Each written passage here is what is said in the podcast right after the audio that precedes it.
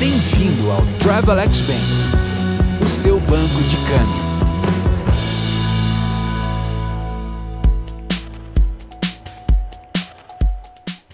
Olá, amigas e amigos do Travelex Bank. Meu nome é Pedro Molizani e você escuta agora a Opinião Câmbio, a sua coluna verbal do Travelex Bank News.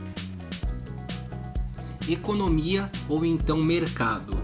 As oscilações abruptas provenientes das cotações do dólar frente ao real este ano, motivadas principalmente pela pandemia da Covid-19, faz com que eu precise, desgastando ainda mais a conhecidíssima frase, dizer que a taxa de câmbio foi inventada por Deus para humilhar os economistas.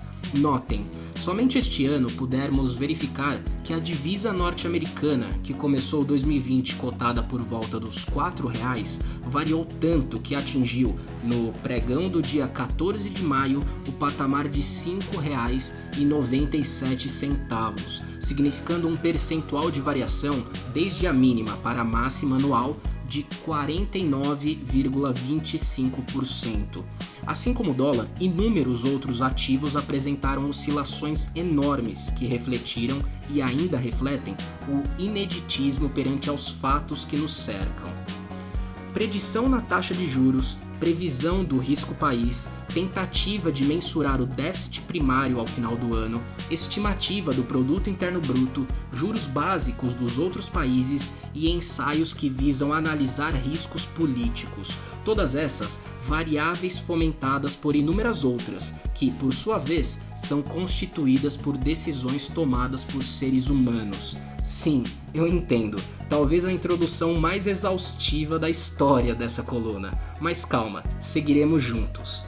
O que quero dizer é que esse grau de complexidade em que a economia sempre foi circunscrita se eleva de maneira desmedida em períodos de crise tornando as predições mais turvas no que se refere a seu respaldo estatístico. Não é de hoje que estamos segregando otimismos míopes da chamada economia real. Entretanto, há uma diferenciação que está na hora de fazermos. O mercado é diferente da economia. Antes de mais nada, peço desculpas por outra frase desgastada e conhecida. Entretanto, sim, receio que se tratam de coisas diferentes, mesmo que caminhem juntas. O mercado é o cotidiano, é o sobe e desce dos índices, a montanha russa das cotações, a irracionalidade das especulações. É também o pessimismo descabido ou o otimismo sem fundamento. Trata-se quase sempre de uma hipérbole. Explico. O mercado é, por definição prática, um ente repleto de exageros.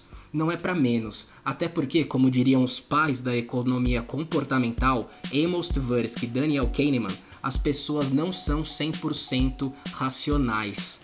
Por outro lado, a economia possui sua densidade acima da média, uma carga de realismo em que não há para onde fugir.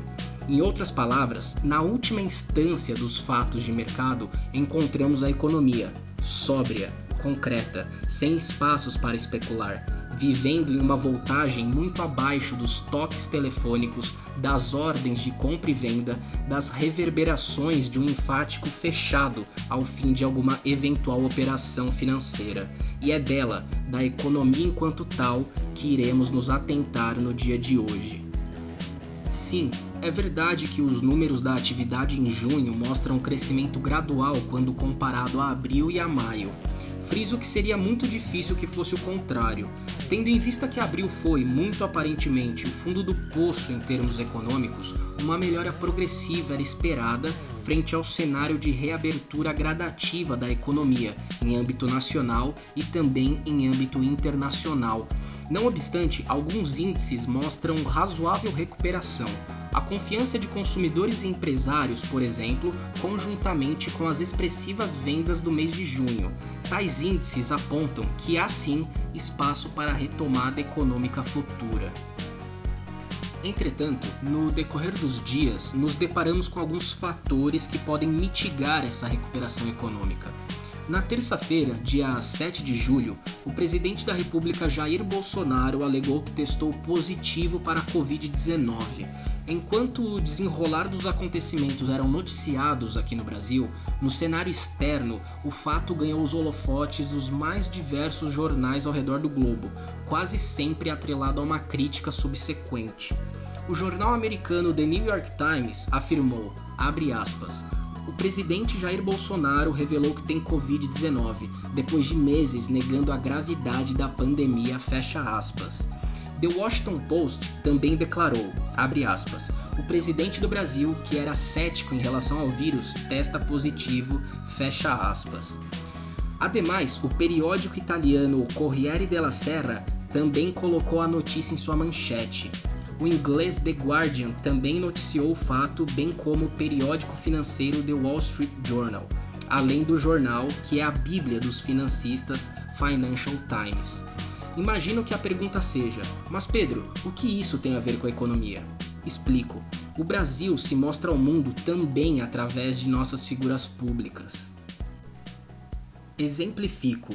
Aposto que se lembram das afirmações dúbias feitas pelo ministro do Meio Ambiente, Ricardo Salles, na fatídica reunião ministerial ocorrida em 22 de abril, acerca de tomadas de decisões sobre a fiscalização ambiental. Notem, a fala de menos de um minuto foi suficiente para que uma parcela de parlamentares europeus colocasse em dúvida se o acordo entre Mercosul e União Europeia deveria ser ratificado. Não obstante, desagou também em uma carta entregue na última segunda-feira, dia 6 de julho, ao vice-presidente da República, Hamilton Mourão, realizada por inúmeros empresários nacionais e internacionais, solicitando políticas de combate ao desmatamento. Em suma, a economia é certamente afetada por indicadores econômicos, mas também é atrelada à política nacional, às perspectivas diplomáticas, ao avanço do capitalismo sustentável. A queda prevista esse ano de 6,5% do PIB não é lá pouca coisa os desafios para a retomada do crescimento econômico estão postos. Cabe agora observar se medidas públicas serão tomadas a fim de corroborar com o progresso na esfera econômica. Bom, em última instância, dedico o episódio de hoje da Opinião Câmbio ao Evaerte Engel Teixeira, funcionário do grupo Travelex Confidence e, infelizmente, uma das 68 mil vítimas da pandemia causada pela Covid-19. Sem dúvida nenhuma, suas qualidades, como seu engajamento no trabalho, empatia para com os outros e bom humor frente à vida, serão ecoados através daqueles que o conheceram.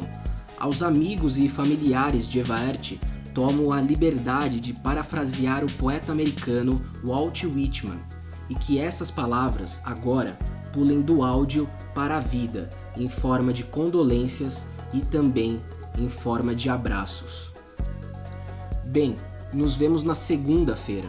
Um excelente final de semana e, claro, ótimo dia e ótimos negócios.